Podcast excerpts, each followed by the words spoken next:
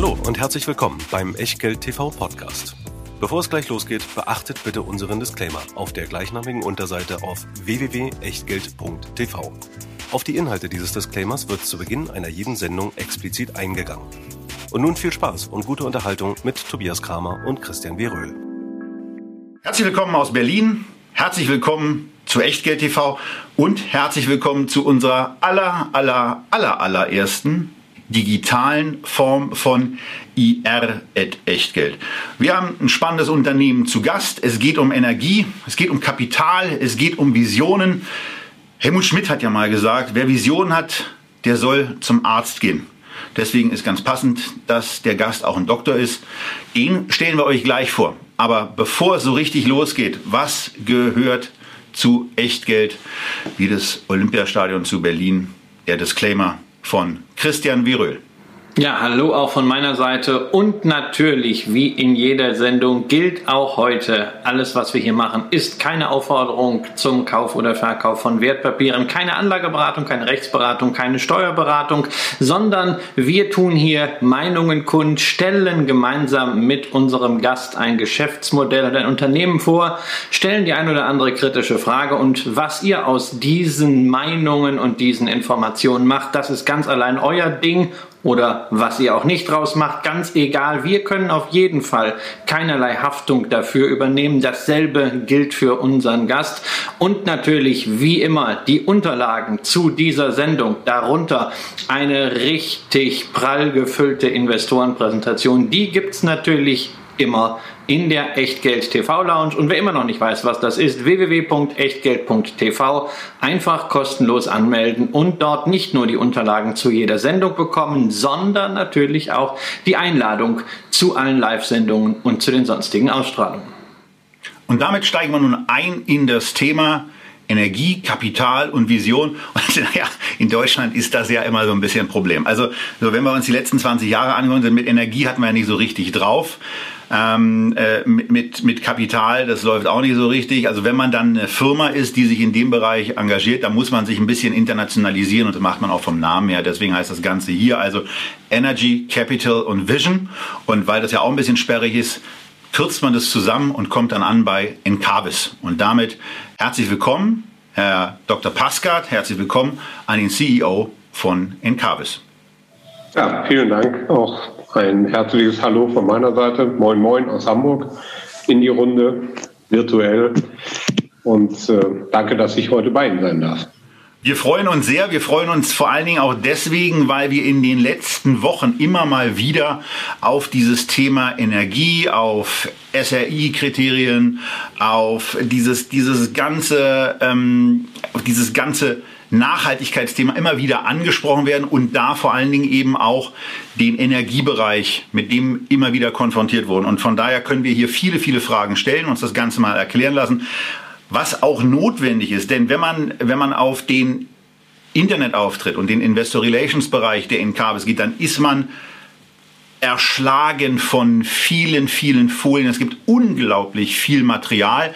Das wollen wir hier so ein bisschen auch angehen, auch partiell einflechten. Aber wenn jetzt jemand wie mein Vater sich so ein Video anguckt und fragt, können wir das mal ganz kurz umreißen, was so ein Unternehmen eigentlich macht? Äh, deswegen so diese, die typische Einstiegsfrage an Sie. Was macht die Encarvis AG eigentlich und warum ist es für Investoren hoffentlich interessant, in ein solches Unternehmen zu investieren? Ja, wir können es relativ simpel machen und ich werde Ihnen auch mal eine einfache Antwort geben und in die Komplexität können wir dann nachher einsteigen. Ähm, wir haben ein recht einfaches Geschäftsmodell. Zunächst erstmal haben, leben wir von dem Grundsatz, dass wir daran glauben, dass sowohl Solarenergie als auch Windenergie die beiden Technologien sind, die sich im erneuerbaren Bereich ähm, am stärksten durchsetzen werden, langfristig. Und langfristig heißt bei uns immer, wir denken in Dekaden und nicht in äh, einigen Jahren nach vorne, weil Energie ist immer etwas, was sich nur über viele, viele Jahrzehnte entwickelt. Ähm, das ist unsere Grundüberzeugung. Und was wir tun, ist, wir investieren in Solarparks und wir investieren in Windparks und betreiben diese Solar- und Windparks über die Lebensdauer und vermarkten die Energie aus diesen äh, Solar- und Windparks. Das ist alles, was Encarvis macht. Also recht simpel und einfach. Und wenn man, wenn man da dann eben noch so ein bisschen weitergeht, und das hat sich in den Vorgesprächen so ein bisschen gezeigt, so dass meine Wahrnehmung es eben auf der einen Seite natürlich ein Energieunternehmen ist, auf der anderen Seite wir aber auch einiges von dem wiederfinden, was wir schon bei Immobilienunternehmen des Öfteren hatten wo es ja darum geht, auch ähm, ja, eine, eine, eine Anlage, äh, in, bei Immobilienunternehmen ist es dann eben das Haus, äh, zu nehmen und daraus die, die Mieteinkünfte äh, zu erzielen. Und bei der Encarvis ist es, wenn man das äh, übersetzt, quasi so, dass äh, man die, die Solaranlage hinstellt und naja, die Sonne ist nicht so ein richtiger Mieter, sondern die Sonne, Sonne kommt vorbei und strahlt ähm, mit den UV-Strahlen und bringt somit äh, die Solaranlage zum Laufen und sorgt dafür, dass Strom entsteht. Und beim Wind ist es eben auch so, dass der Wind, äh, wo auch immer er dann bläst, von den Windkrafträdern eingefangen wird und dann in Energie übertragen wird. Korrekt so? Aber und damit auch viel Gemeinsamkeiten mit Immobilienunternehmen unter dem Gesichtspunkt von Cashflow? Ja, eindeutig. Ähm, wir haben bloß eine, eine andere Herkunft ähm, als klassische Energieunternehmen, weil wir alle wissen, ähm, die Erneuerbaren haben in ihren Anfangsjahren halt eine Hilfe gebraucht, nämlich diese Einspeisevergütungen, die dazu geführt haben, dass der Strom, der aus äh, den Anlagen erzeugt wurde, mit einer festen Vergütungssatz staatlich sozusagen subventioniert wurde. Das hat dazu geführt, dass man nicht wie in einem klassischen Energieunternehmen die ähm, Anlagen auf die Bilanz genommen hat, sie über die Bilanz finanziert hat, sondern man hat Anlage für Anlage projektfinanziert. Ähm, und das kommt dann sehr stark einer der Immobilienbranche gleich. Man nimmt also das äh, Investitionsobjekt, hier die Solaranlage, vergleichbar mit einer Immobilie, investiert sein eigenes Kapital, also den eigenen Eigenkapitalanteil da rein und äh, nimmt ansonsten eine, äh, ein Fremdkapital auf, was aber dediziert für dieses äh, Projekt aufgenommen wird. Ähm, und nimmt dann den Cashflow, den man nach vorne blickend aus dieser Anlage erzielt, nämlich dadurch, dass man den Strom vermarktet, äh, um die Schulden, die man aufgenommen hat, zu bedienen. Das ist also das, die Spezifika, äh, wie die erneuerbare Energienbranche über die letzten 10, 15 Jahre entstanden sind. Und das ist sehr vergleichbar zu äh, der Immobilienbranche. Äh, es ist eher untypisch für den Energiemarkt, weil die großen Energieversorger, die ihre Kohlekraftwerke, Gaskraftwerke und dergleichen mehr haben, die haben die ja alle auf der Bilanz. Die finanzieren die corporate-seitig über die Bilanz. Hier im erneuerbaren Bereich äh, ist äh, aufgrund dieser Historie es dadurch gekennzeichnet, dass wir das Anlagen für Anlagen finanzieren. Ja, also mir kommt das Ganze ja sehr, sehr bekannt vor. Ich habe genau das, was Sie, äh, lieber Herr Dr. Pascal, gerade beschrieben haben, äh, vor über zehn Jahren mit einem Partner im Allgäu gemacht. Wir haben nämlich wirklich uns Flächen gesucht, kommunale Flächen, gewerbliche Flächen, diese Flächen angemietet, dort Solaranlagen fremdfinanziert natürlich mit ordentlichem Hebel installiert und dann eingespeist. 20 Jahre Einspeisevergütung gibt's ja. Wir haben uns dann aus verschiedenen Gründen, auf die wir vielleicht später auch nochmal eingehen, weil ich da so äh, gewisse Erfahrungswerte natürlich gesammelt habe, äh, nach zehn Jahren entschieden, das alles zu verkaufen. War ein schöner Trade, war aber auch viel Arbeit. Deswegen gleich mal rein, also in den Anfang. Wir haben wirklich ja sozusagen from the scratch losgelegt, Projekte entwickelt. Wenn ich das in Ihrer Präsentation richtig sehe, ist Ihr Fokus darauf, ähm, nicht die Projektentwicklung zu machen, sondern vor allem sich erst dann dort zu engagieren, wenn Anlagen, wenn Parks schon fertig sind oder zumindest sehr, sehr weit gedient sind. Äh, warum diese bewusste Trennung von dem klassischen Projektierungsgeschäft? Ja, auch das kommt aus der Historie, ähm, weil man letztendlich ähm, in dieser, ähm, ich sag mal, Welt, wo die Cashflows sehr stark staatlich abgesichert waren, eine sehr kleinteilige Aufstellung der Wertschöpfungskette äh, bekommen hat. Äh, man braucht ja nicht unbedingt ähm, Energiespezialist sein, um ähm, in diese Anlagen zu investieren. Das war eigentlich eher in den vergangenen Jahren ein Finanzmodell, ähm, was aufgebaut wurde. Und deshalb finden Sie ja auch da sehr viele atypische Investoren, also eben nicht Energieunternehmen, die die gesicherten Cashflows genutzt haben, um ähm, dieses Geschäftsmodell dann ähm, aufzubauen. Und dadurch ist eine Spezialisierung entlang der äh, Wertschöpfungskette auch hat stattgefunden und die sehr, sehr kleinteilig aufgebaut ist wo viele sozusagen ihren, ihre, ihr Segment nur bedient haben. Also es gab die Entwickler, ähm, diejenigen, die die äh, Grundstücke erst gesucht haben, die haben diese Grundstücke dann, wenn sie gesichert waren und erste ähm, Genehmigungen da waren, haben sie an Entwickler weitergegeben. Die haben sozusagen den ganzen technischen Teil getan. Dann haben die Entwickler, wenn sie eine gewisse Reife mit ähm, erreicht haben, diese dann an Investoren verkauft. Also ein Projekt ging manchmal durch zwei, drei, vier Hände, bevor es dann irgendwann überhaupt erstmal Strom produziert hat. Das hat dieser gesicherte Cashflow, der über die staatlichen Vergütungen ähm, ja, zu sehen war, über 20 Jahre, äh, das war etwas, ähm, was diese Kleinteiligkeit dieser Wertschöpfungskette gefördert hat. Auch das vielleicht ein Thema, auf das er nachher noch eingehen kann. Das sind natürlich auch alles Wertschöpfungspotenziale für die Zukunft. Diese Wertschöpfungsketten werden sich verringern. Äh, warum sind wir hinten eingestiegen? Weil wir einfach ähm, als Betreiber äh, das ganze Entwicklungsrisiko nicht mittragen wollten, sondern wir wollten unser Risiko so weit wie möglich minimieren. Und deshalb passte das nicht, äh, dass wir eigenes Entwicklungsrisiko genommen haben, weil Entwicklung ist ja immer auch äh, mit einem gewissen Risiko, dass nämlich Genehmigungen eben nicht erteilt werden, ähm, äh, verbunden. Und das hat eine völlig andere Risikostruktur, als wenn Sie eine Anlage, die fertig projektiert ist, gebaut ist, dann über 20 Jahre betreiben und dafür eine gesicherte Einspeisevergütung bekommen. Jetzt haben Sie sehr, sehr viel im, im Perfekt gesprochen. Das war so historisch, das haben wir gemacht. Ähm, ist geplant, gerade weil Sie auch die Veränderung in der Wertschöpfungskette, die bislang sehr kleinteilig ist, angesprochen haben, ist geplant, dass Sie da Ihren Anteil an der Wertschöpfungskette verlängern, sprich selbst in die Projektierung reingehen? Oder bleibt es dabei, dass Sie mehr Partnerschaften mit Entwicklern haben wollen, wie Sie das ja bereits jetzt zum Beispiel auch in Spanien gemacht haben? Ja, also wir werden diesem Grundsatz, äh, mit dem wir sehr gut gefahren sind, treu bleiben. Das ist einfach eine Philosophie, die Unternehmen zu Unternehmen sehr unterschiedlich ausgelegt werden. Bei uns ist es so, wir haben da sehr gute Erfahrungen mitgemacht, glauben eher an Partnerschaften, insbesondere auch, weil je äh, breiter sie dieses Geschäftsmodell regional ausweiten, also in andere Länder reingehen, müssen sie ja immer sozusagen in allen Ländern Entwicklungsteams vorhalten, die ihnen nach Möglichkeit die besten Projekte des Marktes auch liefern. Daran glauben wir ehrlicherweise nicht, dass das immer möglich ist. Ähm, und äh, deshalb gehen wir in Partnerschaften.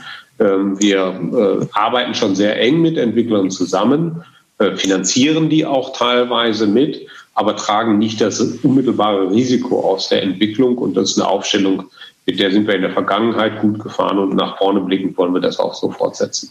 Eine kurze Nachfrage dazu. Diese Partnerschaften, sind die in irgendeiner Form exklusiv von einer der beiden Seiten auch der Gestalt, dass sie vielleicht eine Abnahmeverpflichtung haben, wie das ja bisweilen bei manchen äh, ausländischen Yieldco-Modellen ist? Oder äh, ist es so locker, dass sie immer Nein sagen können, aber gleichzeitig schon den Zugriff haben auf interessante Projekte? Denn äh, die Pipeline ist ja nicht unbegrenzt an Projekten, ähm, die gerade verfügbar verfügbar sind. Und äh, das ist ja auch ein knappes Gut. Wie ist da so das Verhältnis? Auch da gehen wir mit einem Grundsatz an diese Partnerschaften heran, ähm, der, ich sage mal, eine Win-Win-Situation kreieren soll. Äh, es macht keinen Sinn, Partnerschaften einzugehen, wo man versucht, einseitig den Partner zu überfordern. Das ist meistens alles äh, relativ kurzfristig dann ausgelegt. Ähm, wir wollen das langfristig machen und deshalb müssen wir Win-Win-Situationen kreieren. Das schaffen wir auch dadurch, ähm, dass wir einerseits dem Entwickler schon eine gewisse finanzielle Unterstützung geben äh, während seiner, ähm, äh, ich sage mal, Entwicklungsschritte, aber das ist rein kostbasiert. Äh, wir finanzieren ihn sozusagen während seiner einzelnen Entwicklungsschritte, aber nicht in dem Sinne, dass wir seine Gemeinkosten mittragen, sondern nur direkte Kosten, die in der Entwicklung stehen. Das ist im Solarbereich recht gering. Ähm, die großen Investitionen und die großen Zahlen kommen erst dann, wenn Sie das Material bestellen und die Anlage bauen. Vorher ist das viel Paperwork, was Sie machen müssen, aber damit auch nicht besonders äh, viel Geld damit äh, verbunden. Trotzdem, die Entwickler sind häufig sehr kleine regionale Unternehmen. Ähm, die haben keine Bilanz, können sich diese Entwicklungsschritte nicht immer leisten, insbesondere wenn sie 30, 40, 50 Projekte parallel äh, verfolgen. Ähm, unser Modell funktioniert so, dass wir, wie gesagt, ähm, einen Teil dieser Kosten mit übernehmen, äh, Meilensteinzahlungen an die Entwickler geben. Immer dann, wenn sie das Projekt in eine nächste Stufe gebracht haben, bekommen sie von uns eine äh, geringe Zahlung. Das ist sozusagen unsere Anzahlung. Dagegen bekommen wir eine Exklusivität. Und diese Exklusivität äh, sieht so aus, dass wir an dem Tag, wo die Anlage fertig projektiert ist, selbst entscheiden können, ob wir dieses Projekt nehmen oder nicht. Damit das aber sozusagen nicht nur in unser Gutdünken gestellt ist, haben wir einen Mechanismus vereinbart, ähm, dass die äh, ein Finanzmodell auch mit den äh, Partnern vereinbart, wo beide Seiten klar in einer, Open Book Struktur erkennen können, ist äh, welcher Profit äh, kommt sozusagen für beide Seiten dabei raus Einmal für den Entwickler die Entwicklungsgebühr natürlich oder die Entwicklungsmarge, die er bekommt. Für uns natürlich die Rendite, wie wir ein solches Projekt einkaufen können und dann über viele Jahre betreiben können. Und dieses Finanzmodell teilen wir miteinander. Das ist beiden zugänglich. Das ist Open Book, wird mit den Daten gefüllt und gibt auch eine bestimmte Zielrendite vor. Und wenn diese Zielrendite erfüllt ist, dann gibt es von unserer Seite auch das Versprechen, dass wir dann die Anlage nehmen. Sollte diese Zielrendite nicht erfüllt sein, haben wir jederzeit die Möglichkeit, auch vom Tisch aufzustehen. Und das ist dann also dieses Thema, wo man dieses ganze Risiko, was vorher und da kommen wir wieder zurück zur Immobilienwirtschaft, wo das Haus gebaut wird, wo dann vielleicht die Klingelanlage noch nicht funktioniert oder wo noch Wasser in den Keller reinläuft, ähnlich von Ihnen gehandhabt werden kann, wenn dann bei der, bei der Abnahme festgestellt wird, dass äh, möglicherweise Sachen noch nicht so aussehen, wie sie aussehen sollten oder nicht so fertiggestellt sind. Dann geht es um die zwei ersten Geschäftsbereiche, die in der Präsentation von Ihnen zum Halbjahr auf der Seite 5 dargestellt werden, wo es einmal um das Thema Akquise sowohl von solchen Solarparks geht, geht und dann den Betrieb auch. Genauso aber auch die Akquise und den Betrieb von den Windparks. Dann kommt noch etwas dazu, wenn Sie das schon machen, dann kommen möglicherweise auch andere auf die Idee, Ihnen genau diese Kompetenz in dem Bereich zuzusprechen und auch äh, für Sie das dann durchzuführen. Äh, ich versuche das mal so ein bisschen weiterhin in der Immobilienwirtschaft zu belassen. Ist es so etwas dann wie eine erweiterte Hausverwaltung, Portfolio und Portfolio-Management ähm, Ansatz zu sehen? Und das Letzte, und da sind wir wieder bei einem großen Problem in der Immobilienwirtschaft, dann geht es ja auch darum, äh, dass äh, ab und zu mal jemand da sein muss, der vielleicht nachguckt, ob der Stecker an der entsprechenden Anlage noch ist, ob das alles so in Ordnung ist. Die, dieses ganze Maintenance, dieses Überwachen, dieses, diese, diese Instandhaltung, die muss besorgt werden. Und was ich selber bei Immobilienprojekten auf kleinerer Ebene festgestellt habe, ist so dieses Thema A, in einem Haus ist es wichtig, A, einen guten Hausmeister zu haben, der sich so um das, um das Grobe kümmert und immer ein Auge auf die Anlage auch hat. Und zweitens ist es wichtig, jemanden zu haben, der vernünftig in der Lage ist, die Dinge auch zu reparieren. Und bei den, bei den ganzen Handwerkerdienstleistungen ist es wahnsinnig schwer, jemanden Guten zu finden. Ich kann mir extrem gut vorstellen, dass genau Sie auch vor dem gleichen Problem stehen. Und deswegen ist dieser vierte Punkt, Technical Operation and Maintenance, äh, ja ein Punkt. Äh, vielleicht erzählen Sie dazu noch ein bisschen was, weil ich glaube, jetzt aus der Immobilien, mit der Immobilienbrille, dass es ein sehr wichtiger Teil ist, der auch ähm, für die Sicherheit von Erlösen langfristig besonders steht. Ja, absolut. Auch das hat sich ein bisschen gewandelt über die Zeit. Äh, in der Vergangenheit war es wirklich so, da hat man diese Anlagen mit dem gesicherten Cashflow gekauft. Und da war der, äh, diese Absicherung des Cashflows über den Einspeisetarif sozusagen eigentlich alles, worauf man fokussiert war. Viele Investoren, da gehören wir nicht zu, aber viele Investoren haben die ähm, Pflege der Anlage, den Betrieb der Anlage sehr vernachlässigt. Also ich kann Ihnen äh, Investoren nennen, Die wissen dann nicht mal, wo ihre Anlagen stehen. Machen Sie doch mal. Nennen Sie doch mal ein paar Investoren, die das nicht wissen. Also das ist wirklich ein reines, teilweise ein reines Finanzgeschäftsmodell äh, äh, gewesen. Äh, und dementsprechend sind dann auch natürlich nach einigen Jahren, am Anfang merkt man das natürlich nicht, das ist alles neu, das ist wie in ein neues Haus, wenn das dann mal, ich sage mal, die, die, die, den Nachlauf des Baus und so weiter hinter sich hat und die, die Reparaturen, die am Anfang immer noch da sind, was die Handwerker nicht ordentlich gemacht haben, irgendwann haben sie das ja fertig. Und dann ziehen sie in das Haus ein und dann leben sie ja erstmal gut und dann ist ja auch alles äh, okay. Und dann nach ein paar Jahren merken sie dann, oh ja, hier äh, blättert mal ein bisschen was und da fehlt ein bisschen was und dort und da ist vielleicht nicht so gut verbaut worden. Dann kommen die Mängel. Ähm, und das heißt äh, im Übertragen auf unsere Anlagen weniger Energieoutput und weniger Energieoutput heißt weniger Umsatz.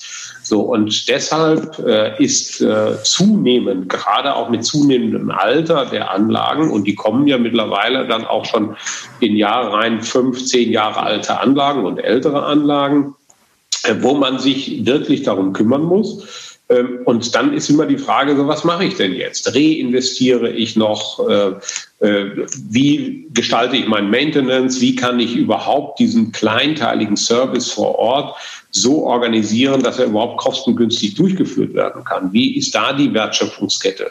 Beauftrage ich den lokalen Elektriker vor Ort, wenn mal ein Kabel rausgefallen ist, um das wieder reinzustecken? Oder schicke ich meine eigenen Mannschaften dahin? Wir haben uns dazu entschieden, äh, diesen Service äh, zumindest von der ähm, von, vom äh, Management 100 Prozent zu übernehmen wir arbeiten natürlich mit Drittdienstleistern, die wir dann beauftragen bei der Durchführung von bestimmten Arbeiten. Aber wir wollen einen 100 Prozent Überblick darüber haben, wie ist der Zustand unserer Anlagen, wann müssen wir was tun. Das sind alles unsere eigenen Entscheidungen und äh, beauftragen dann Dritte. Wir haben auch ein eigenes äh, Service-Team, ähm, was dann teilweise Dritte auch wieder überwacht die Services ausführen. Aber das ist ein zunehmend wichtiger Bereich, der auch dann natürlich für die Rendite äh, der Anlage über die Lebenszeit sehr, sehr wichtig wird, weil sie halt ähm, maßgeblich mitbestimmt, wie viel Energievolumen produzieren sie eigentlich aus so einer Anlage. Und da geht es dann in so Bereiche wie ähm, das Reinigen von Solarmodulen. Ja, macht man das, macht man das nicht? Natürlich an dem Tag, wo Sie reinigen, können Sie keine Energie erzeugen, äh, wenn dort äh, die Module gewaschen werden. Ähm, aber dafür kann die Sonne in den Tagen darauf auch wieder äh, klarer durch, äh, auf die Module drauf scheinen und Sie haben höheren Energieoutput. Das sind alles so Optimierungsmodelle, sehr kleinteilig, die Sie Anlage für Anlage immer wieder entscheiden müssen. Und dafür brauchen Sie einfach Spezialisten. Und wenn Sie es gut machen, haben sie eine gute Marge und wenn sie es schlecht machen, werden sie es irgendwann merken, dass sie ihre Ziele nicht erreichen.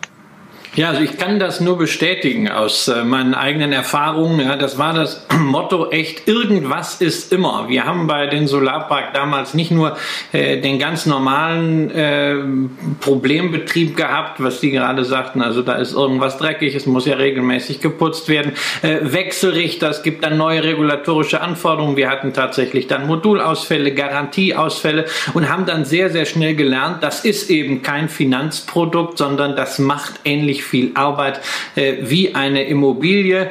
Ähm, wir haben uns dann diese Kompetenzen mühsam angeeignet. Das hat auch sehr gut funktioniert, solange man nicht den kalkulatorischen Unternehmerlohn dann wirklich anrechnet. Aber wir haben gesehen, dass das Geschäft natürlich etwas ist, was vor allen Dingen Unternehmen ab einer gewissen Größenordnung in die Hände spielt, die dann auch Economies of Scale nutzen können. Da sind Sie natürlich äh, ganz vorne dabei in Deutschland. Jetzt haben wir aber sehr viel gesprochen über die see Kosten, über äh, die Probleme, was man alles machen muss, über den Aufwand. Jetzt wollen wir mal über die Einnahmeseite sprechen. Wo kommt denn das Geld her? Und Sie haben es eben schon mal erwähnt, dieses ominöse Wort Einspeisevergütung. Das ist ja etwas, was bei vielen äh, Deutschen, ja, die nicht im Photovoltaikbereich aktiv sind, sondern immer nur diese EEG-Umlage sehen, erstmal Bauchschmerzen verursacht, bisweilen auch wütende Reaktionen, weil man immer sagt, naja, da wird so ein ökologisches Wolkenkuckucksheim gebaut und alle müssen es am Ende zahlen und ein paar machen sich davon die Taschen voll.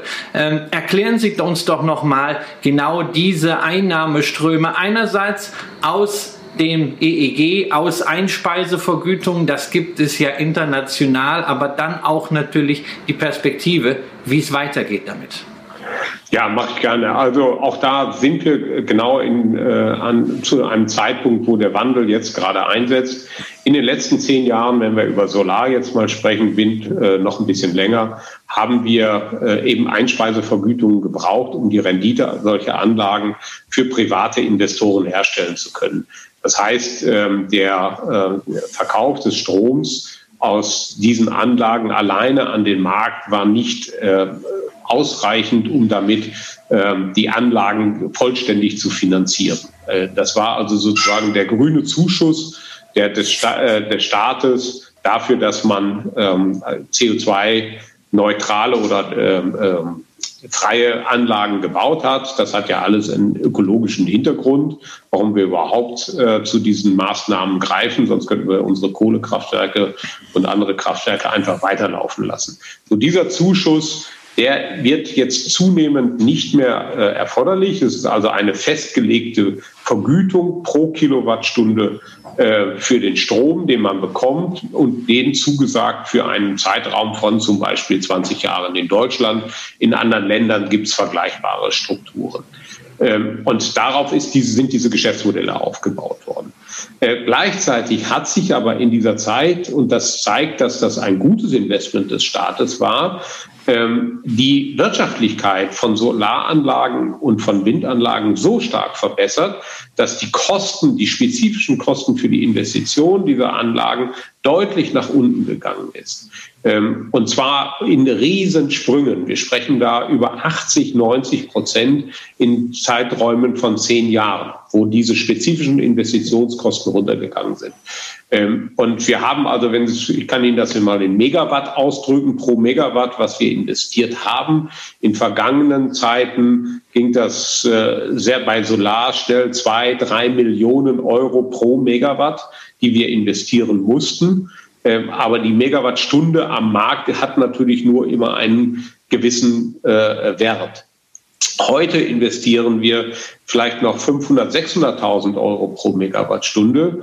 Äh, für, um sozusagen, bekommen aber dann äh, den Marktwert auch. Das zeigt also, dass diese Zuschüsse seitens des Staates, diese, diese Einspeisevergütung immer geringer werden kann. Und mittlerweile sind wir in der Lage, Anlagen zu bauen, die gar keine staatlichen äh, Zusagen mehr brauchen und Vergütungsstrukturen. Und das ist genau die Zukunft, auf die Encarvis auch setzt. Also wir haben jetzt zehn Jahre lang in den Kinderschuhen gestanden, haben staatliche Vergütungen sozusagen genutzt äh, für, für den Aufbau unseres Geschäftsmodells. Und jetzt zahlen wir das dem Markt auch zurück, indem wir heute nämlich in der Lage sind, zum Beispiel in Spanien mit unseren Anlagen, die wir frei finanziert bauen ohne irgendwelche staatlichen Zuschüsse den Strom 20, 25 Prozent unter Marktpreis an Unternehmen langfristig zu verkaufen.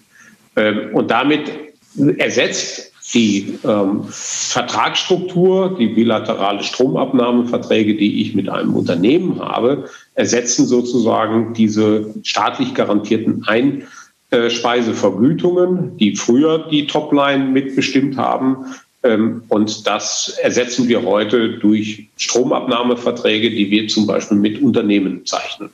Also von daher kann man sehen, das war ein lohnendes Investments, Investment äh, des Staates. Äh, wir haben in grüne Energie investiert.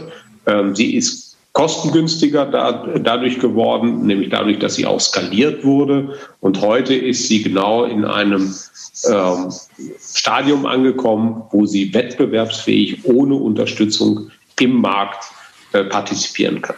Was, glaube ich, ganz wichtig ist, äh, dazu zu sagen, dass die Projekte, die ja bereits am Netz sind, auch mit entsprechender EEG-Umlage oder in anderen Ländern vergleichbaren staatlichen Regelungen, dass die natürlich weiterlaufen, dass es da einen Bestandsschutz gibt. Also auch wenn der Staat bei Neuanlagen nur noch wenig dazu gibt, wenig garantiert, das ja auch zunehmend an Bedingungen knüpft, was die Größe der Anlage und die Art der Anlagen angeht, ähm, die die Anlagen, die da sind, haben einen Bestandsschutz. Was Bestandsschutz äh, ist, wissen, sind wir als Kapitalanleger äh, ja bisweilen ein bisschen gepeinigt. Man hat uns ja 2008 auch mal gesagt, dass wir Fondsanteile äh, auf alle Ewigkeiten steuerfrei verkaufen können. Das ist 2018 dann auch kassiert worden. Aber wir haben natürlich, äh, ähm, wie Sie natürlich, die Hoffnung, dass das bei den erneuerbaren Energien nicht so gehandhabt wird und dass dieser Bestandsschutz dann wirklich wie hier in Deutschland 20 Jahre für diese Tarife geht.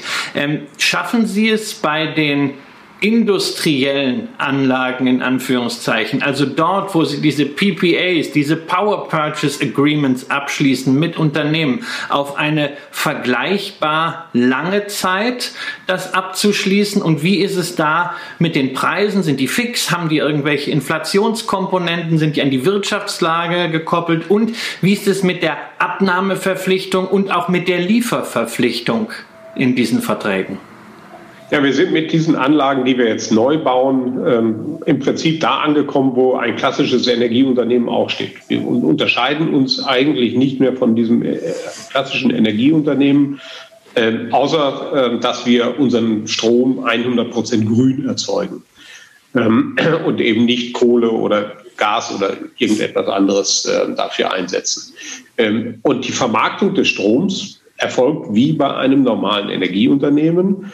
Ähm, ich äh, kann ihn entweder ähm, am Day-Ahead-Markt verkaufen, das heißt, ich setze komplett auf äh, eine offene Position, habe also eine Anlage, die 30 Jahre läuft und äh, setze darauf, dass ich jeden Tag sozusagen ähm, den Tagespreis für meinen Strom erziele. Das ist natürlich ein extrem hohes Risiko ähm, weil die Preise sehr volatil sind im Strommarkt, wie wir alle wissen. Das ist ja einer der oder der volatilste Commodity-Markt überhaupt. So da man sich diesem Risiko nicht aussetzen möchte, äh, geht man einen anderen Weg, sondern äh, bringt einfach Langläufer dann äh, in den äh, Markt hinein und verkauft seinen Strom auf lange Sicht an Abnehmer. Und diese Abnehmer sind entweder Handelsorganisationen von großen Energieunternehmen, also die Trading-Plattformen der, der E.ONs, der äh, oder früher E.ON, heute ja auch nicht mehr, ähm, aber der ähm, Unipers oder von Stadtkraft oder EDF oder von wem auch immer. Ähm, und, äh, oder eben direkt an Unternehmen, die diesen Strom brauchen. Äh, das sind die sogenannten, wie Sie gerade schon gesagt haben, Power Purchase Agreements. Man schließt also einen Vertrag ab und sagt, ich liefere dir eine bestimmte Strommenge über zehn Jahre aus meiner Anlage, 100 Prozent grün. Und äh, ich fixiere mit dir einen Preis. Da bin ich völlig frei in der Vertragsgestaltung. Da gibt es keinerlei ähm, Kautelen, die vorgegeben sind. Ein paar Standards bilden sich mittlerweile raus. Ähm, aber da bin ich in der Vertragsgestaltung völlig frei. Unser Ansinnen ist es natürlich dabei, nach Möglichkeit so viel Sicherheit wie möglich da reinzubringen. Das heißt, die Periode so lang wie möglich zu machen, in der wir den Strom fest kontrahiert verkaufen und natürlich dann auch die Preise äh, dabei äh, zu fixieren. Und dann, dann reden wir doch mal über so eine Laufzeit. Ich meine, wie, wie bei einem Auto auch, da redet man über Kilowatt und PS. Mit Kilowatt, da geben sie ja nicht so richtig lange ab. Also da, das geht ja, das geht ja ein bisschen in andere Dimensionen. Aber über welche Mengen reden wir hier? Über welche Laufzeiten reden wir hier? Also, dass man mal ein bisschen mehr von der Größenordnung der NKWs auch mitbekommt. Und, äh, was ja auch ganz spannend ist, wer sind denn dann eigentlich die Kunden, die der NKWs dann zu diesen, grün, äh, den günstigen, aber gleichzeitig auch grünen Strom äh, zu festgelegten Preisen abnehmen und wie läuft das? Alles wird ja wahrscheinlich nicht vertraglich verkauft sein. Dann mit der Einspeisung des Rests ab. Ja, also nehmen wir mal äh, einfach ein praktisches Beispiel eines, einer Anlage, die wir jetzt gerade in Spanien ans Netz nehmen. Äh, die heißt La Cabrera äh, in der Nähe von Sevilla. Das ist ein 200 Megawatt Solarpark die Dimension ist äh, erheblich. Also das sind äh, mehrere hundert Fußballfelder große Solaranlagen, die dort äh, gebaut äh, wurden. Und ähm, diese, äh, den Strom daraus haben wir über zehn Jahre an Amazon verkauft. Amazon wird in Spanien ähm, in den nächsten äh, Jahren ein neues Datenzentrum errichten, also einen neuen regionalen Hub sozusagen für die Verteilung äh, der Daten. Äh, dafür müssten sie äh, grünen Strom haben. Das ist äh, eine Investitionsbedingung bei Amazon, dass sie zu 100 Prozent mit grünem Strom ähm, bedient werden. Und den Strom liefern wir unter anderem an Amazon. Über zehn Jahre. Äh, und das ist, entspricht ungefähr 75 Prozent des Stroms, den wir aus unserer Anlage in La Cabrera, äh, die jetzt dieses Jahr ins Netz geht, erzeugen. Äh, für die nächsten zehn Jahre. ich unterbreche hier mal ganz kurz, weil an einer Stelle muss ich den Zuschauern schon sagen, wir laden jetzt die Unternehmen zu IR at Echtgeld nicht danach ein, ob die auch mit Amazon eine Vertragsbeziehung haben. Wir hatten bei Media und Games kürzlich genau das Thema, dass Rechenzentren äh, da angemietet werden. Jetzt haben wir eine Unternehmung, die für den Betrieb von Rechenzentren auf einmal den Strom bereitstellt. Äh, wir wollen euch damit nicht äh, noch zusätzlich erklären, dass die Amazon-Aktie äh, deswegen, äh, weil sie mit den Unternehmen, die hier zu Gast sind, so wichtig ist, sondern auch zeigen, wie bestimmte Sachen miteinander verknüpft werden. Und Amazon war jetzt hier gerade ein Zufall, weil wir es eben auch in der letzten Sendung gerade gerade hatten, als Christian genau diese Nachfrage gestellt hat äh, oder diese Feststellung gebracht hat, dass man eben an vielen vielen Stellen dann auch von den Partnerschaften und dem, dem Zusammenarbeiten äh, ja profitieren kann und sie auch sieht, weil Amazon braucht eben bestimmte Sachen auch und Strom produzieren sie eben nicht selber, den kaufen sie unter anderem bei Encarvis. Ja, also das war jetzt nun wirklich Zufall. Ähm, aber es zeigt auf der anderen Seite, dass genau die Branche, die im Moment sehr stark äh, die Nachfrage halt äh, stärkt, ähm, alle, die im Datenbereich unterwegs sind und durch unsere Corona-Krise ist das ja eher noch verstärkt worden. Die Videokonferenz, die wir jetzt hier machen, oder das, den, äh, wir sitzen alle an unterschiedlichen Orten. Ähm, das sind riesige Datenströme, die dort produziert werden und die fressen eben eine ganze Menge Strom. Das ist also ein Großteil äh, der Stromnachfrage, die künftig äh, und der, des Anstiegs der Stromnachfrage läuft halt durch diesen Sektor oder ist getrieben durch diesen Sektor und der muss zu 100 Prozent grün betrieben werden. Ansonsten äh, bekommen diese Unternehmen auch ihre Investitionen nicht mehr genehmigt. Also von daher ist das schon ein, ein wesentlicher Treiber. Wie gesagt, um das auf das Beispiel zurückzukommen, ähm, 75 Prozent unseres Stroms aus der Anlage über zehn Jahre verkaufen wir an Amazon. Wir hätten aber auch natürlich jedes andere Unternehmen dann nehmen können. Ähm, das war nun mal der Partner, mit dem wir am besten zurechtgekommen sind. Ähm, wir haben aber eine andere Anlage, äh, da haben wir den Strom eben nicht an Amazon verkauft, sondern da geht es ja an andere Unternehmen, an ein nordeuropäisches äh, Energieunternehmen, das wir namentlich aber nicht nennen dürfen. 25 ähm, Prozent äh, des Stroms die verkaufen wir äh, dann am ähm, erst einmal in unserer Kalkulation am sogenannten Day-Ahead-Markt, also in den Merchant-Markt hinein, der, der, äh, wo jeden Tag die Preise neu festgestellt werden. Äh, und da hängen wir an der Volatilität dieses Preises natürlich. So, und jetzt geht es für uns natürlich darum, ähm, dass auch diese äh, oder dieser Teil des Stroms auch natürlich in kürzeren Schritten abgesichert werden kann. Da werden wir da jetzt keinen Zehnjahresvertrag drüber legen, sondern ähm, der wird jetzt einfach ähm, in ein Hedging übernommen in kürzeren Zeiträumen. Das kann mal ein Jahr sein, das können wenige Monate sein, das kann eine Woche sein. Äh, das ist also sozusagen eine äh, tägliche Beobachtung dieser offenen Energieposition, die wir am Markt dann immer je nach Marktkonditionen platzieren und darüber dann die Rendite erwirtschaften. Jetzt haben Sie hier 75 Prozent der Nennleistung oder dessen, was Sie erwarten von der äh, Anlage an Amazon verkauft. Jetzt gehen wir mal davon aus, es ist ein richtig schlechter Frühling, wo ja äh, die Temperaturen oft noch nicht äh, so gut sind, gleichzeitig die Sonne scheint, man aber also richtig mit äh, einer solchen Anlage unter optimalen Bedingungen Strom produzieren und Geld verdienen könnte, aber irgendwie verdeckt die Wolkenschicht die Sonne und der Sommer ist auch nichts und der Herbst schon gar nicht. Und sie haben so ein richtig schlechtes Jahr und kommen jetzt nicht mal, wenn man diese Sicherheitsmarge davon 25 Prozent abzieht, auf diese 75 Prozent, die sie Amazon eigentlich liefern wollen. Müssen sie dann irgendwie dafür einstehen? Ähm, kann Amazon sie da schadensersatzpflichtig machen? Müssen sie äh, denen den st grünen Strom, den die ja brauchen, irgendwie dann am Markt besorgen, was ja vielleicht unter Umständen zusätzliche Kosten hat? Oder wie ist da die Absicherung für diesen Fall? Ja, das ist genau so, wie Sie es gerade schildern. Ähm, also wenn dieser Fall eintreten würde, zu dem Wenn sage ich gleich noch was, ähm, dann wäre es genau so, dann müssen wir äh, Strom am Markt kaufen, den wir dann Amazon liefern. Äh, zu den mit uns vereinbarten Konditionen. Also wie ein ganz normaler Energieversorger sind Sie in der Leistungspflicht und das ist genau diese Transition, die Sie eben beschrieben haben vom, naja, ich sage mal, verbrieften Finanzprodukt Solaranlage oder äh, Windpark hin zum Energieerzeuger. Ja, so und jetzt könnte man natürlich sagen, oh, das ist aber High Risk. Ist es nicht, weil jetzt zu dem Wenn, äh, natürlich äh, gehen wir genau äh, in Kalkulationen rein, wie sicher ist denn statistisch, dass wir in ein solches Szenario hineinlaufen oder wie wahrscheinlich ist es vielmehr oder wie unwahrscheinlich ist es? So, und deshalb ist auch der Punkt, warum wir nur 75 Prozent dieser Energie, äh, des Energievolumens aus diesem Park verkaufen und eben nicht 100 Prozent.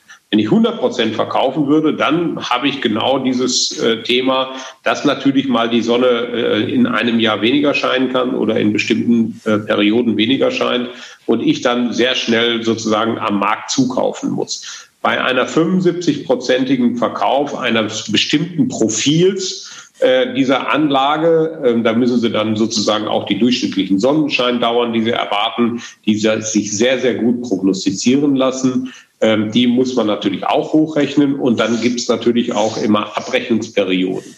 Sie verkaufen also äh, den Strom dann eben nicht ähm, sozusagen täglich, sondern sie nehmen dann zum Beispiel Quartale, können in diesem Quartal bestimmte Energievolumen dann äh, aufsummieren und dann wird quartalsweise abgerechnet. Das führt dazu, dass ein solches Szenario, wie Sie das gerade beschrieben haben, äh, mit einer äußerst geringen Wahrscheinlichkeit nur eintritt und deshalb uns eine große Sicherheit gibt, dass es eben zu diesen Zukäufen am Markt nicht kommen wird. Das ist alles in diesen Verträgen, die genau aufgrund dieser Thematik sehr, sehr komplex sind und dem man ganz genau durchdenken muss, ähm, ist das hinterlegt. Und das ist Teil unserer Management-Expertise, die wir da reingeben. Und das zeigt Ihnen jetzt auch, warum dieser Markt eben auch nicht mehr etwas für den Privatbetreiber äh, ähm, ist, der sozusagen ein bisschen seines privaten Geldes in diese ähm, Struktur hineingeben möchte. Das ist äh, ein, ähm, äh, ich sage mal, zunehmend industrieller Geschäftsansatz, den wir, den wir dort fahren, also wie ein klassisches Energieunternehmen. Und deshalb gehen wir im Moment auch davon aus, dass sich private Anleger, die sich in diesem Umfeld ähm, gerne selbst betätigen wollen, eher ähm, entweder in Fonds, die professionell aufgestellt sind, ihr Geld anlegen oder dann eben ähm, präferiert natürlich in Unternehmen wie uns, indem sie unsere Aktie erwerben und sagen, okay, die können das, äh, die sind groß genug, die können diese Risiken einschätzen. Äh, das ist nichts mehr für den Privatinvestor mit einem Direktinvestment. Bei dem Thema Aktie kommen wir natürlich auch von NK, äh, von Energie und Kapital jetzt mal zu KWIS, nämlich zu Kapital und auch Vision äh, und dann auch Ausblicke und Zukunftsprogramme, was da alles so steht. Aber man, man kommt ja bei der Aktie nicht umhin, wenn man sie sich anschaut, erstmal sich verwundert, möglicherweise die Augen zu reiben, weil man sie als man sie das letzte Mal angeschaut hat, zu einem niedrigen Kurs betrachtet hat. Wir nehmen das Gespräch am 5.11. auf. Da steht die Aktie so bei etwa 18 Euro. Ähm, aber in den letzten Wochen stand sie eigentlich immer niedriger und ist jetzt ähm, recht gut gestiegen. Bis letztes Jahr, so früher Hälfte letzten Jahres, ist die Aktie eigentlich relativ lange in einer Seitwärtsphase gewesen und wurde dann offensichtlich vom Kapitalmarkt entdeckt. Was ist da passiert und was waren die Gründe dafür? Denn das Geschäft lief ja schon vorher ganz gut. Ja, das ist äh, wie immer eine gute Frage am Kapitalmarkt. Äh, warum äh, reagiert der Markt zu einem bestimmten Zeitpunkt? Und äh, warum hat das vorher nicht erkannt? Ich bin 2017 als äh, Vorstandsvorsitzender bei Encarvis angefangen. Äh, als ich hier hinkam, habe ich das Potenzial dieses Unternehmens gesehen. Das hat mich damals gereizt, ähm, dieses äh, Mandat anzunehmen. Ich komme aus der Energiewirtschaft und habe diese Entwicklung genau so gesehen, ähm, dass man eben aus der subventionierten Welt in den freien Energiemarkt mit diesem Unternehmen sehr gut hineinwachsen kann. Das haben wir ab 2017 auch als äh, Strategie ausgegeben, haben klar diese Zielrichtung äh, vorgegeben. Dann hat es allerdings, äh, wie so häufig, einer Erklärung gebraucht und natürlich auch Vertrauen. Ähm, nichts von dem, was wir sozusagen heute machen, konnte man nicht in 2017, 2018 bereits erkennen in, in Ansätzen. Äh, wir haben dann allerdings unsere Versprechen auch in Taten äh, umgesetzt, indem wir zum Beispiel diese beiden großen Anlagen in Spanien gebaut haben, wo wir genau dieses Geschäftsmodell sehr großteilig umsetzen, nämlich mit einer 300 Megawatt Anlage und einer 200 Megawatt Anlage, ein Vielfaches von dem, was wir sonst äh, in Einzelanlagen investiert haben. Den Strom haben wir dann verkauft, eben an Amazon und dieses nordeuropäische Energieunternehmen. Und das wurde dann sozusagen, das ist jedenfalls meine Erklärung, zunehmend sichtbar am Markt, dass wir äh, nicht nur reden, sondern auch äh, die Dinge so umsetzen und unsere Ankündigungen am Markt, insbesondere am Kapitalmarkt, auch einhalten. Äh, und dann baut sich Vertrauen auf. So, und dann gab es einen weiteren Schub, ähm, die, ich sag mal, ganze Thematik ähm, Fridays for Future und dergleichen mehr. Grün war auf einmal in jeder Munde und ähm, deshalb äh, auch eine große Nachfrage nach äh, Aktien, die sich in diesem Umfeld tummeln. Und da sind wir als äh, Betreiber dieser Anlagen ähm, mit einem besonderen Fokus auf Solar ähm, natürlich ähm, schon im Fokus. Und das hat natürlich dann diesen Anstieg auch nochmal begünstigt. Und wenn Sie dann noch die ganz jüngste äh, Historie sehen in diesem Jahr, ähm, auch da eine klassische V-Kurve, die wir hingelegt haben. Äh, an Eingangs Corona äh, brachen alle Märkte ja zusammen, wie wir alle wissen. Ähm, bei uns äh, war eigentlich nicht zu erkennen, dass das äh, irgendwie größere Auswirkungen auf uns haben wird. Ähm, und wir sind nach drei Wochen, ähm, waren wir wieder bei den Kursen, die wir vor Corona hatten. Äh, und danach eben nochmal sehr, sehr deutlich äh, angezogen. Und das ist äh, für mich sozusagen ein Teil der, der, der Begründung ist dabei die fortschreitende Digitalisierung. Ich glaube, Corona hat ja, ich sag mal, wenn es eins bewirkt hat in den Märkten, dann ist es das, dass die Digitalisierung nur mit noch größeren Schritten voranschreitet. Und das ist natürlich ein, äh, äh, ja, ich sage mal, ein, ein äh, Leitmotiv für uns äh, und treibt natürlich auch die Nachfrage nach grünem Strom und damit unser Geschäftsmodell.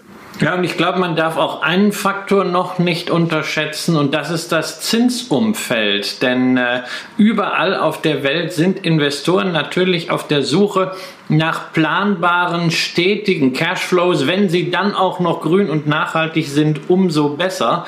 Und deswegen erfreuen sie sich ja nicht nur eine Nachfrage von äh, Privatanlegern, die ihre Aktie kaufen, sondern auch äh, eines Nachfragetreibers institutioneller Investoren. Die kaufen die Aktie, aber mit institutionellen Investoren wie zum Beispiel Versicherungen machen sie ja auch gemeinsame Sache sozusagen in ihrem Bereich, in dem sie Anlagen nicht komplett allein alleine auf eigenes Risiko betreiben, sondern gemeinsam mit zum Beispiel der Versicherungskammer Bayern.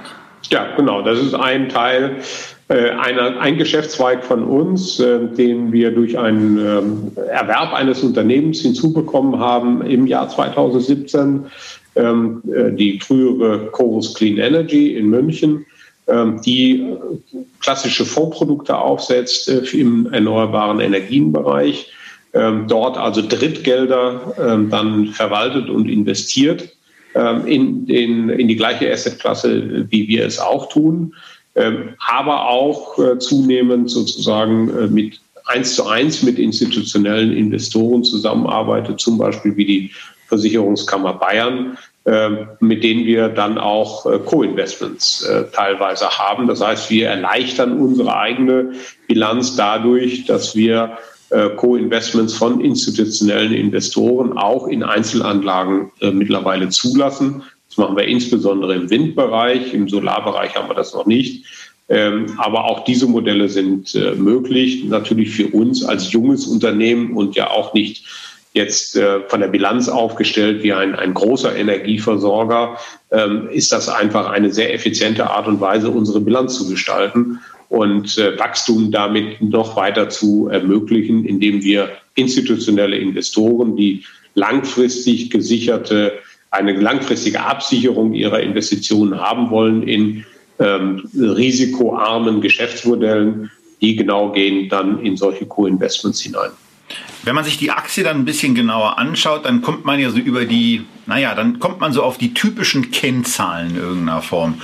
Da geht es dann also um Umsätze, dann äh, bleibt da so ein, so, ein, so, ein, so ein Rohertrag hängen, dann ist man irgendwann äh, bei, dem, bei dem ganzen Ergebnis, bevor es irgendwelches Kapitalgedöns gibt, also beim EBITDA, wo noch keine Abschreibungen weg sind, wo Zinsen noch nicht und Steuern natürlich auch noch nicht weg sind. Und das sieht eigentlich total gut aus. Und dann kommt so, also dann kommen die Abschreibungen rein, ähm, ballern jetzt von, äh, von 2019 aus gesehen das EBITDA von 1,82 auf 86 Cent runter. Und wenn man dann nochmal das ganze andere macht, dann ist man auf einmal bei 14 Cent Gewinn pro Aktie, bekommt aber trotzdem eine 26 Cent Dividende, die man ja auch, dazu kommen wir später noch, in Aktien reinvestieren kann. Aber helfen Sie da den Anlegern und gerne auch mir doch nochmal dabei weiter zu verstehen, warum das EPS, das, die Earnings per Share oder der Gewinn pro Aktie nicht die entscheidende Steuerungsgröße ist, sondern es eher auf das, äh, was da Cash auch im Unternehmen bleibt, ankommt. Denn ich habe immer so den Eindruck, äh, dass das so ein häufiges Missverständnis bei diesen Unternehmen ist, dass, äh, dass das eben nicht gesehen wird, weil man auf die klassischen Kennzahlen guckt. Und ich bin ja selber auch schon mal in so eine Falle reingelaufen. Ja, also ähm, wir müssen bei den Kennzahlen erstmal, ähm, ich sag mal, unterscheiden. Also haben wir sozusagen die, äh, sind es die IFRS-Kennzahlen, die eine ganze Reihe von Verwerfungen äh, auch haben. Also Sie kennen die IFRS. Äh, die äh, nicht immer unbedingt äh, einer bestimmten Logik folgen. Ähm, mir fällt es jedenfalls immer schwer, diese Logik sozusagen eins zu eins immer nachzuvollziehen. Ähm, aber ich bleibe mal bei, dem, äh, bei der Struktur insgesamt. Ähm, natürlich ähm, ist das so, dass äh, wir in einem ganz besonderen Geschäftsmodell drin sind und das merken Sie natürlich auch an den Kennzahlen. Das ist sehr anlagenintensiv. Ja, ähm, ja, also ein, äh, ein EBITDA-Marge von, von, von 80 Prozent ist ja nicht unbedingt normal in jedem anderen Geschäft. Ja, das kommt aber aufgrund der ähm, Asset-Heftigkeit dieses, dieses Geschäftsmodells. Wir investieren unser Geld in die Anlagen. Und dann kommt der zweite Teil hinzu, dass diese Anlagen auch noch sehr, sehr lange äh, brauchen, bis sie sozusagen ihre Rendite äh, auch erwirtschaftet haben. Unsere äh, IRR-Betrachtungen gehen über 25 Jahre. Ja, und das ist der Zeitraum, über den sich sozusagen die Rendite erwirtschaften muss. Und da wir ein sehr junges Portfolio haben, legen wir sozusagen immer wieder junge Parks nach, die am sozusagen ihre Ausschüttungsfähigkeit eher am Ende ihrer äh, Laufzeit oder ab Mitte der Laufzeit besonders stark herausstellen und nicht gerade am Anfang. Am Anfang müssen sie ähm, natürlich äh, den Kapitaldienst leisten. Äh, sie haben die Schulden noch nicht amortisiert äh, und, und, und. Das sind, die Zinslast ist dessen, deshalb natürlich äh, wesentlich höher. Ähm, und sie tragen einen wesentlich höhere Lasten. Aufgrund des besonderen Geschäftsmodells unserer Projektfinanzierung mussten wir in der Vergangenheit auch noch immer Reservekonten erst aufbauen und dergleichen mehr. Das führt dazu, dass sozusagen das ähm, der, der Spaß eigentlich äh, aus den Anlagen ab einem gewissen, äh, einer gewissen Maturität dieser Anlagen erst kommt. So, und da wir permanent äh, in dieser Wachstumsphase immer wieder ganz junge Parks hinzufügen, schleppen wir das natürlich äh, systematisch auch immer bei uns in der, ähm, äh, in der Bilanz und auch in der GUV natürlich mit äh, bis runter zum EPS. Und das ist letztendlich die Begründung dafür. Wenn wir heute ähm, allerdings das Wachstum einstellen würden, und sagen, wir brauchen keine neuen Anlagen mehr, sondern wir betreiben das, was wir heute auf der Bilanz haben, einfach über die 25, nächsten 25 bis 30 Jahre weiter, dann hätten wir natürlich, könnten wir auch ganz andere Zahlen darstellen und könnten diese dann auch, ähm, und diese Dividendenversprechen, die wir rausgeben, fußen ja genau auf dieser Logik, dass wir sehr gut den Cashflow aus diesen Anlagen ähm, projizieren können äh, und deshalb auch Dividendenversprechen rausgeben. Das war auch der Grund, dass als das Dividendenversprechen, was wir jetzt im Markt draußen haben, wurde vor meiner Zeit schon gegeben. Ähm, also das war jetzt nicht Teil, Teil meiner, ähm, äh, meiner Entscheidung, aber trotzdem äh, ist das, stehe ich natürlich dazu und ist das auch richtig gewesen, äh, weil die Anlagen dieses Potenzial zeigen. Ähm, allerdings äh, aufgrund des starken Wachstums äh, natürlich nicht Anlage für Anlage, sondern das müssen Sie dann im Portfolio sehen. Also ich freue mich natürlich sehr über diese äh, Dividendenzahlung, weil das natürlich schon mal äh, einerseits für, für, mich selber attraktiv ist. Also wenn man die Aktie zu 6 gekauft hat, 26 Cent äh, Dividende, das macht schon Freude gerade in diesen Niedrigzinsen und natürlich, weil auch die Ankündigung dieses langfristigen Dividendenplans äh, damals 2016, Beginn 2017 mit Fokus bis 2021 natürlich am deutschen Kapitalmarkt etwas Besonderes war und natürlich auch Vertrauen generell in diese Assetklasse äh, Solar, Windkraft, erneuerbare Energien Investments schafft.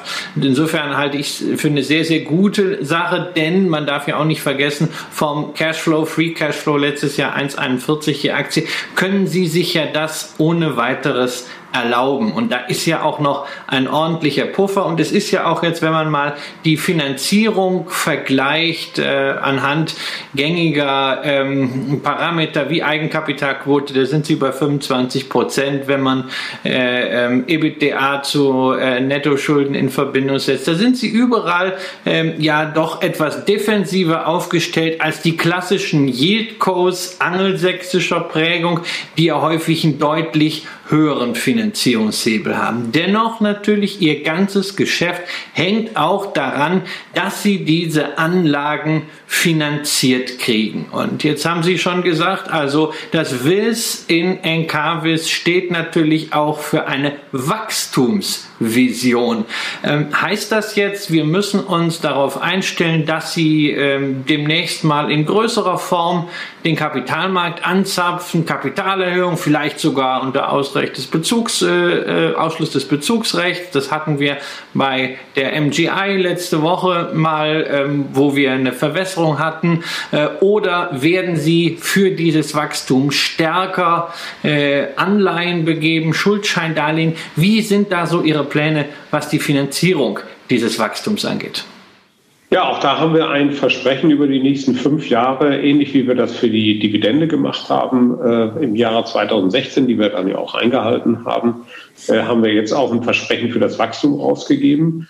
Ähm, erstmal äh, das Wachstum als solches ähm, soll in diesen neuen Märkten stattfinden, also regional ähm, in, über ganz Europa verteilt, aber insbesondere in dem neuen Geschäftsmodell der Power Purchase Agreements, wo wir am freien Energiemarkt äh, unsere Geschäfte machen und nicht in den äh, Feed-in-Tarifmärkten oder Einspeisevergütungsmärkten.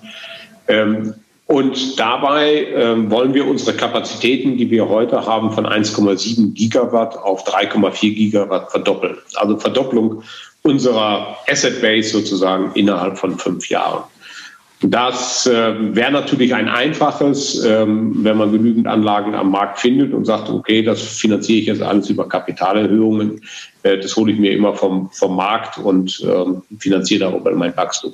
Das ist nicht unser Ansatz, ganz bewusst nicht sondern wir wollen Wert schaffen. Und deshalb, ähm, Sie hatten vorhin, glaube ich, einer von Ihnen beiden, Herr Kramer, Herr Röll, äh, gesagt, IPS hat nicht so eine hohe Bedeutung für uns. IPS ist für uns die entscheidende Kennzahl, äh, weil wir daran messen, ob wir für das eingesetzte Kapital unserer Aktionäre Wert schaffen oder nicht. Ähm, wachsen mit einem dilutierenden IPS ist relativ einfach. Ja, das kann jeder. Das, da brauche ich nur im Markt kaufen. Wachsen und das IPS stabil halten und weiter steigern, das ist die Kunst letztendlich. Weil jede Aktie muss zum Schluss auch eine Wertsteigerung erfahren.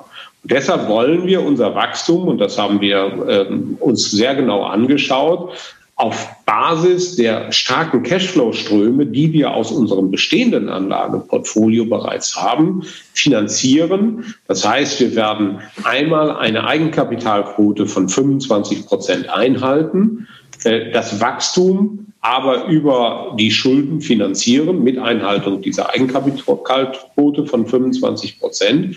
Und wir werden für das, dieses geplante Verdopplung unserer Asset Base keine weiteren Schulden, äh, keine weiteren ähm, Aktienemissionen äh, begeben. Das heißt also, das wird nicht dilutierend für die Aktionäre, sondern das wird ähm, über die Schulden über die Bilanz ähm, finanziert. Das ist ja schon mal eine sehr, sehr wichtige Information für uns als Aktionäre, dass nicht nur am Ende äh, viel da ist, sondern dass wir als Aktionäre alle den gleichen Anteil haben. Und ich sage jetzt bewusst, wir als Aktionäre, denn ich bin äh, seit langen Jahren äh, Aktionär von Encarvis, wie bei allen guten Unternehmen. Man hat immer zu wenig, aber ich bin natürlich nicht äh, äh, unzufrieden und äh, will das natürlich auch im Rahmen dieser Sendung, wie wir das ansonsten tun, offenlegen belegen, dass ich hier eben ein gewisses Interesse an dem Unternehmen habe und auch eine gewisse Begeisterung dafür. Jetzt haben Sie angesprochen, Sie wollen das über Schulden finanzieren. Ähm, wie lang sind solche Finanzierungen dann? Äh, Sie haben eben gesagt, also die Gesamtzeit äh, bei einzelnen Anlagen, bis sie sich amortisiert haben, die gehen Sie, da gehen Sie auf 25 Jahre. Die kalkulieren Sie mit einer Nutzungsdauer von 25 Jahren. Ähm, wie ist das bei einer Finanzierung? Also ich vermute mal nicht, dass Sie über 25 Jahre finanzieren. Machen Sie es über 10 oder ähm, wie kann ich mir das vorstellen? Ja, also genau in diesem Zeitraum, also äh, mehr in dem, dem Zeitraum, wir haben äh, natürlich auch äh, Schuldverschreibungen unter, unter zehn Jahren oder ein, grüne Anleihen unter zehn Jahren, aber auch leicht über zehn Jahren, aber um diesen Range herum, das wird so der, äh, äh der ich sag mal, Fokus sein. Äh, und auch da schauen wir natürlich genauso auch äh, wie auf ein Portfolio. Ähm, die äh, Laufzeiten müssen irgendwo passend zu unserem Cashflow-Profil sein. Ähm, aber das wird sich irgendwo in diesen Größenordnungen dann bewegen. Wenn wir uns die Aktie dann ansonsten noch anschauen, dann fällt eine Sache ein bisschen auf, die ganz oft mit, in den letzten Wochen, in den letzten Monaten zumindest, immer mit ganz, ganz merkwürdigen Begleiterscheinungen einherging, nämlich mit merkwürdigen Analystenstudien, die versucht haben, eine Aktie nach unten zu rücken. Stichwort Short Seller. Bei, bei Encarvis ist etwas, äh, da machen die Shortseller gar keinen Krach, aber ähm, es ist eine relativ kräftige short gesellte Position mit dabei. Äh, ordnen Sie die vielleicht nochmal an, nicht, dass da irgendjemand drüber stolpert, weil bei der Sache ist es eben wirklich so, ähm, dass wenn man es im ersten Moment sieht, man sich verwundert zurücklehnt und sich denkt, so, was ist denn da los? Und dann relativ schnell die Erklärung findet, aber man sollte sie eben wissen und kennen. Ja, genau. Also von jedenfalls nach unserem Wissensstand, äh, den wir haben, sind ähm, der ganz überwiegende Teil der ähm, Hedgefonds, die bei uns in der Aktie drin sind, und das sind ja bis zu, glaube ich, 10 Prozent äh, unserer Aktien äh, geschortet, das ist also schon ein erheblicher äh, Teil, sind gleichzeitig ähm, Investoren in unseren ähm, Hybrid Convertible. Und äh, der Hybrid Convertible ist aufgrund des hervorragenden Laufs der Aktie ähm, so ausgestaltet, der ist, glaube ich, mittlerweile mit mehreren hundert Prozent im Geld. Ähm, also auch diese ähm, Investoren des Hybrid Convertibles sind sehr, sehr äh, glücklich, als sie den 2017 begeben haben. Was ist ein Hybrid Convertible und was hat dieser spezielle Hybrid Convertible? Eine, eine, Anle eine Wandelanleihe, wo wir äh, ab dem Jahr 2023 ähm, die gewandelt werden kann und damit dann Aktien ausgegeben werden können für äh, ab bestimmten äh, Größenordnungen, die heute schon äh, mit dem Kursverlauf alle ähm, sozusagen ähm, hinter uns sind und, und tief im, im Geld sind. Diese ähm, Hedge oder Hedgefonds haben im Prinzip zwei Investments gemacht. Sie haben einmal unsere Aktie geschortet zu unterschiedlichen Zeitpunkten, weil sie gleichzeitig Investor in dem äh, in der Anleihe waren und wussten, diese Anleihe ist so tief im Geld, dass sie auf jeden Fall in Aktien gewandelt wird und haben sozusagen deshalb die Stücke, die sie vorher, die sie in der Hedge, in der, der Short-Position ähm, verkauft haben, sich über den Hybrid Convertible, der äh, dann gewandelt wird, gesichert. Also das ist eine ganz einfache Rechnung, die Sie dort haben und bekommen die Stücke sozusagen, die Sie geliehen haben und verkauft haben, ähm, zu äh, je nach, äh, ich sag mal, natürlich ist immer eine individuelle Kalkulation, dann entsprechend zurück. sodass das, äh, ich sage mal, in all den Gesprächen, die wir mit unseren Hedgefonds, äh, die in unserer äh, Aktie drin sind, gesprochen haben, für die ein sehr attraktives Geschäft ist und nicht das klassische Short-Selling ist, wo ich eine Aktie drücken muss. Ansonsten müsste man sich natürlich schon größere Sorgen machen, wenn ich zehn Prozent oder äh, mehr als zehn Prozent Shortseller bei mir in der Aktie habe. Äh, das ist ja dann eher ein Anzeichen dafür, da ist, kommt irgendetwas ähm, wenn so massiv auf fallende Kurse gewettet wird. Das ist hier äh, nicht der Fall und ist eben durch dieses äh, zweimalige Investment in zwei Produkte, die miteinander kombiniert werden, nämlich einmal eine Anleihe, die gewandelt wird in Aktien und dann eben dieses Short-Geschäft, was man dann eingegangen ist, das haben die miteinander kombiniert. Ja, also man soll ja nie, nie sagen, aber zumindest so vom Geschäftsmodell, von der Transparenz, von der Rechnungslegung her, sind sie ja jetzt auch nicht das typische Opfer für äh, Shortseller. Da ist ein haptisches Business dahinter. Sie akquirieren nicht äh, äh, in Asien oder Afrika irgendwie für dreistellige Millionenbeträge dubiose Firmen, sondern äh, sie zeigen ja auch, wo ihre Anlagen sind. Man kann da hingehen und äh, kann sich anschauen, dass das wirklich auch alles da ist beispielsweise in Spanien äh, ähm, die, äh, die Parks. Und dann haben Sie gerade noch erwähnt, na, die Hedgefonds sind sehr, sehr zufrieden mit dieser Wandelanleihe. Das dürften aber nicht nur die Hedgefonds sein, sondern natürlich auch die Aktionäre. Die Aktionäre sind ja mit ihnen so zufrieden, dass sie inzwischen mehrheitlich gar keine Dividende mehr haben wollen, zumindest nicht in Cash. Sie gehören zu den wenigen Unternehmen, die bereits seit einigen Jahren die sogenannte Script Dividend anbieten, also die Möglichkeit zu wählen, entweder die Dividende in Bar zu nehmen, in Cash zu verjubeln, sonst was damit zu machen, woanders zu investieren oder die Aktiendividende, das heißt die Dividende gleich wieder in neue Aktien zu reinvestieren. Und wenn ich richtig gelesen habe, sind das 61 Prozent der Dividendeneinnahmen, die tatsächlich wieder reinvestiert werden. Ist ja auch ein ganz netter Vertrauensbeweis. Ja, absolut. Und diejenigen, die gewandelt haben in den letzten Jahren, haben, sind da bestens mitgefahren. Also auch in diesem Jahr, äh, weil sie also gerade der Kurs äh, auch um den Zeitraum unserer Hauptversammlung eben so war, durch Corona eben auch gedrückt war. Äh, und danach hat er sich bestens erholt. Also die Rendite, würde ich mal sagen, die Dividendenrendite ist schwer irgendwo anders zu erzielen. Also die, die das gemacht haben, sind bestens damit gefahren.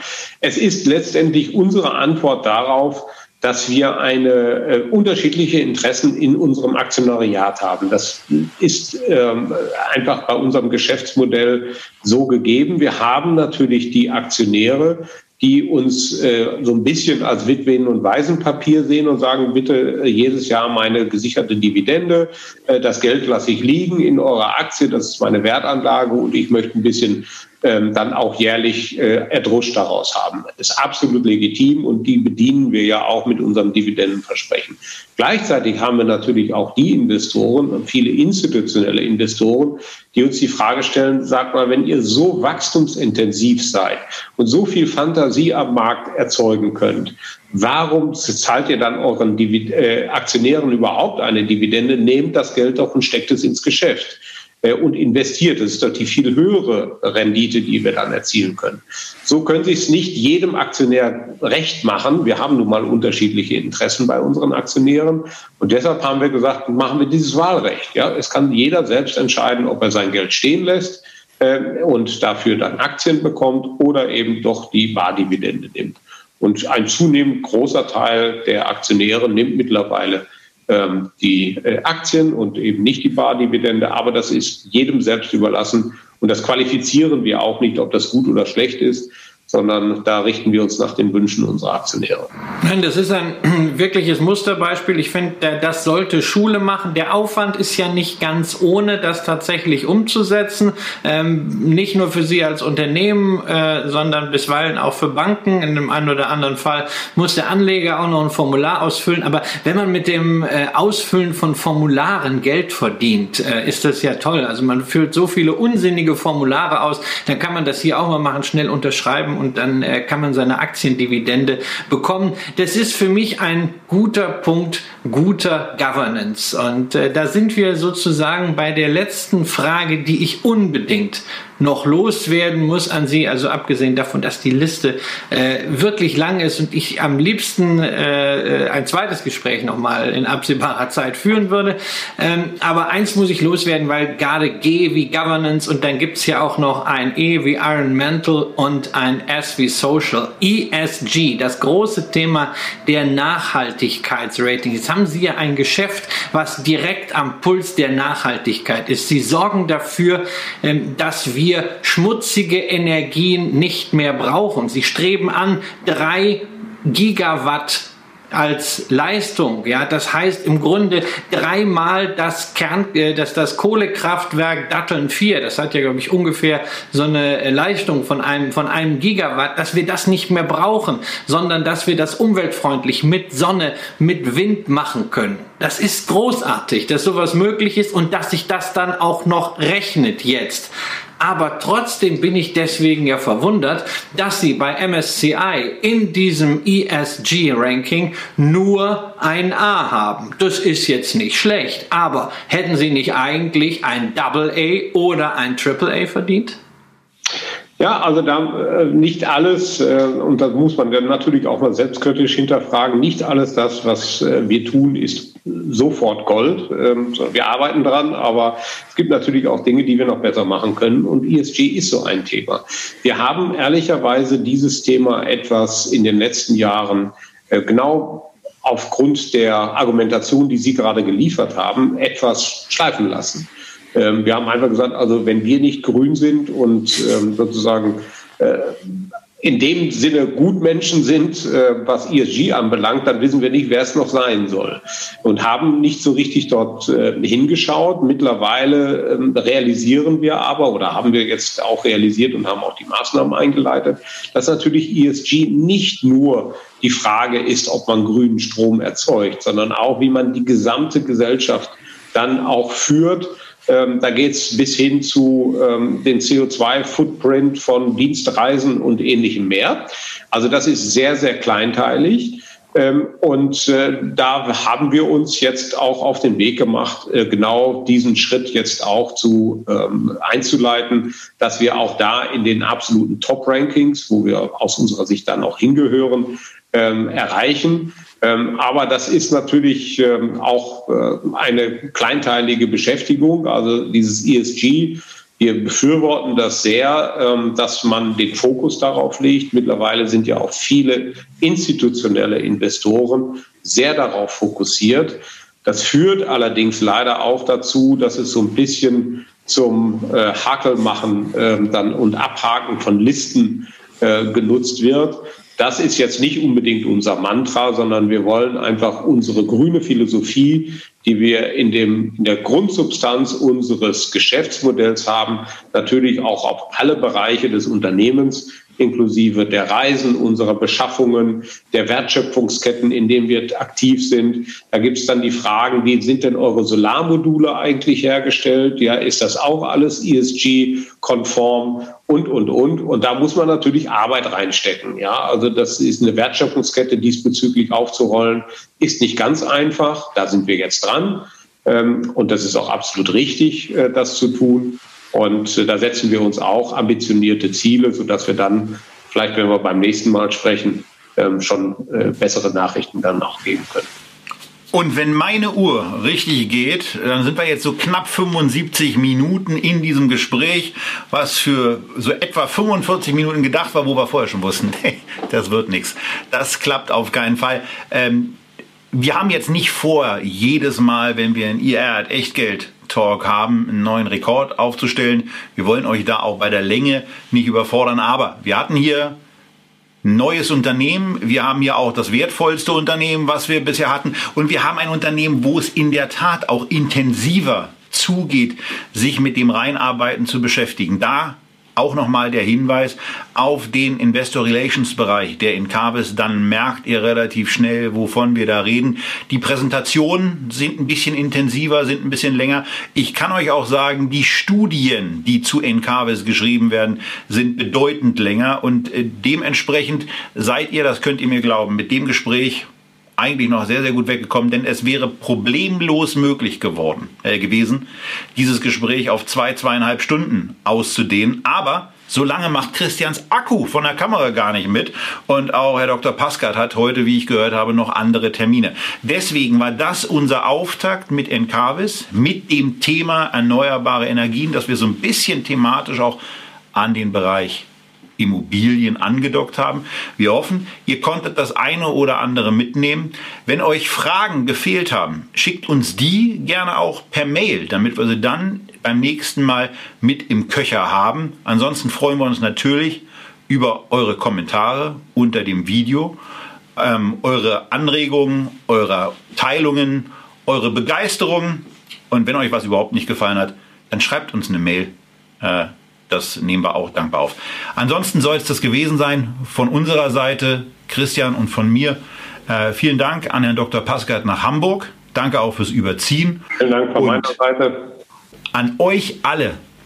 Danke fürs Zuschauen. Bis zum nächsten Mal. Bleibt gesund und investiert weiterhin so clever es geht. Tschüss aus Berlin.